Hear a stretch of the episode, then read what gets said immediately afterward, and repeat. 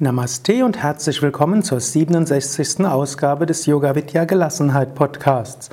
Heute Gelassenheit durch regelmäßige Hatha Yoga Praxis. Ein Mitschnitt aus einem Seminar Gelassenheit entwickeln. Ich spreche darüber, wie Hatha Yoga Praxis als regelmäßige Praxis dir hilft, gelassener zu sein. Insbesondere spreche ich auch über die Wichtigkeit der tiefen Entspannung und wie wichtig es ist, auch am Tag eine tiefen Entspannung zu machen. Sei also gespannt oder höre gelassen zu zum 67. Gelassenheitspodcast. Namah Shivaya. Seid ihr gut entspannt? Mhm.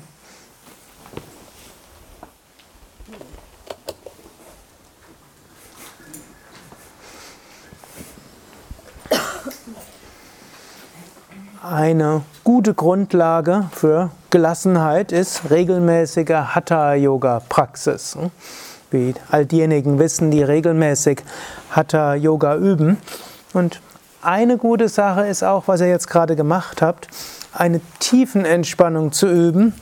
Und zwar nicht nur als Teil einer Yogastunde, sondern auch irgendwann am Nachmittag. Der Mensch ist irgendwo dafür geschaffen, am Nachmittag eigentlich eine Siesta zu machen.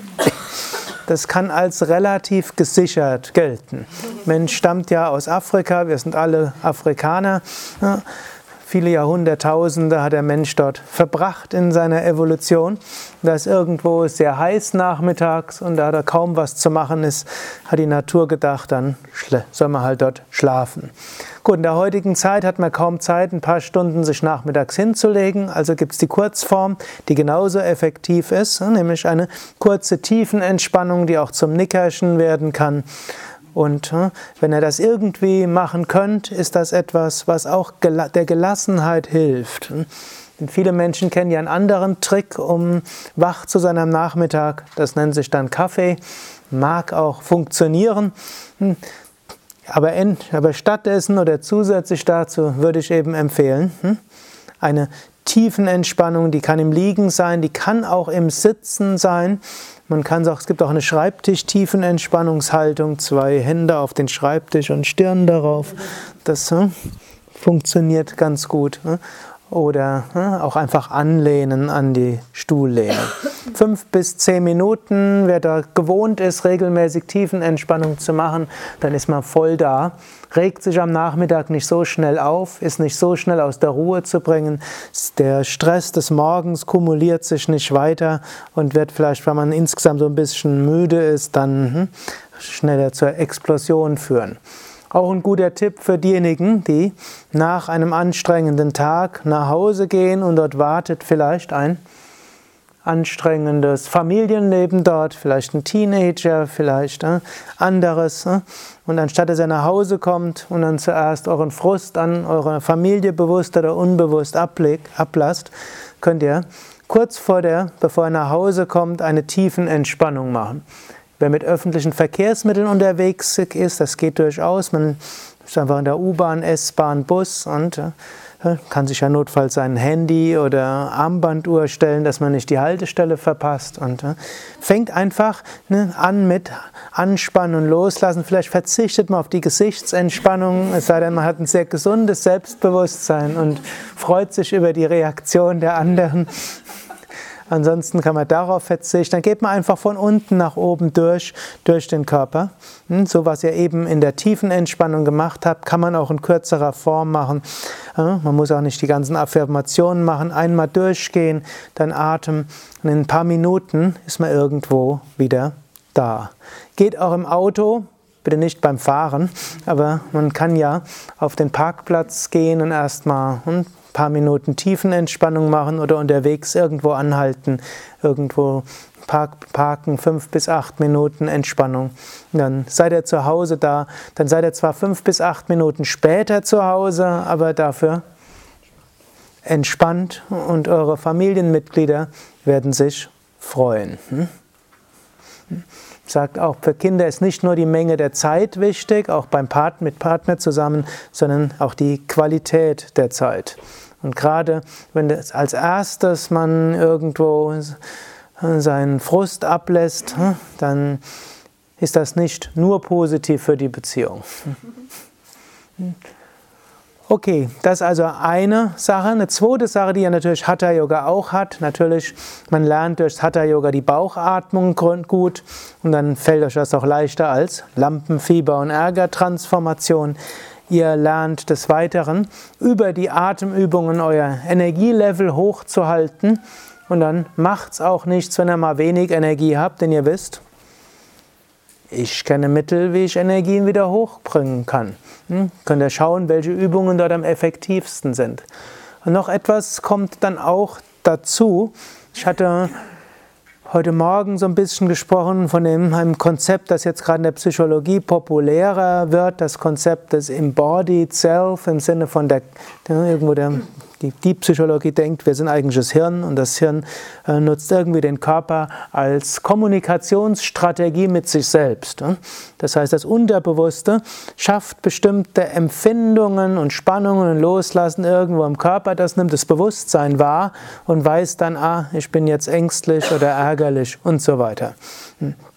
Und das kann dann auch manchmal täuschen. Dann hat jemand zum Beispiel irgendwo eine, äh, ein Herzrhythmusfehler. Und dann spürt er was hier, spürt es als Angst, hm? eigentlich nur was Physisches, denkt es als Angst, dann Angst vor Angst und dann wird es zur Panik und dann wird aus einem kleinen Herzrhythmusfehler dann hm, ein großes Problem. Gar nicht mal so selten.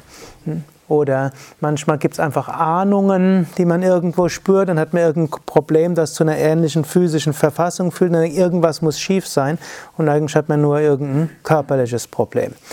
Jetzt gibt es eine Sache, wenn manchmal Sachen sich manifestieren im physischen Körper und sie nicht sofort aufgelöst werden, dann führt das zu Spannung. Dann der, der Geist ist gewohnt, Spannung heißt irgendeine Emotion. Und dann gibt es solche Rückkopplungsschleifen. Irgendwann hat es angefangen, dann ist dort irgendeine Spannung.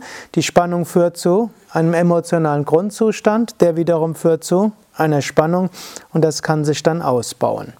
Und so passiert es manchmal, dass kleinere Stresse und keine, kleinere Dinge, die einen nerven, sich immer mehr aufbauen und irgendwann weiß man gar nicht, warum man dann so heftig reagiert auf seinen armen Sohn oder seinen armen Hund oder die arme Partnerin oder den Partner und so weiter. Jetzt gibt es einen einfachen Trick, der nennt sich Tiefenentspannung auch, aber auch Asanas. Hm? Eben mit den Asanas kommt man an seine Spannungen ran und löst sie dann auch auf. Es gibt auch anderes, Pilates, Feldenkreis, Tai Chi, Qigong, hm? vielleicht auch für manche Krafttraining oder Sport allgemein. Aber das Hatha Yoga hat schon seine besondere Schönheit, weil wir alles anspannen und dann loslassen, alles dehnen und loslassen und uns bewusst machen, und loslassen. Es gibt vermutlich kaum eine Körperübung, die so gründlich letztlich alles im Körper angeht und auf verschiedenste Weise nutzt, um es schließlich zu entspannen wie Asanas. Und natürlich diejenigen unter euch, die regelmäßig zur, oder auch ab und zu mal zur Yogastunde abends gehen, ihr wisst, angenommen, ihr habt einen frustrierenden Tag gehabt, ihr seid ganz genervt und geht ins Yogastudio. Wie geht ihr raus aus der Yogastunde? Gut gelaunt, fröhlich, beschwingt. Ihr wisst, irgendwo hm, plötzlich ist der Tag ganz anders. Übrigens, allein das zu wissen, dass man ja bloß zu einer Yogastunde gehen braucht und dann fühlt man sich anders, kann einen ungemein beruhigen. Hm. Da weiß man, wenn es heute ganz schlimm kommt, dann gehe ich halt zur Yogastunde. Und wenn das schwierig ist, hm, schau es mal auf einer DVD oder einem Internetvideo an oder probier es irgendwo alleine. Schon allein, dass man weiß? Egal wie ungelassen ich heute sein werde, hm? es wird sich nicht, muss sich nicht auf meinen Schlaf auswirken, es muss sich nicht auf morgen auswirken.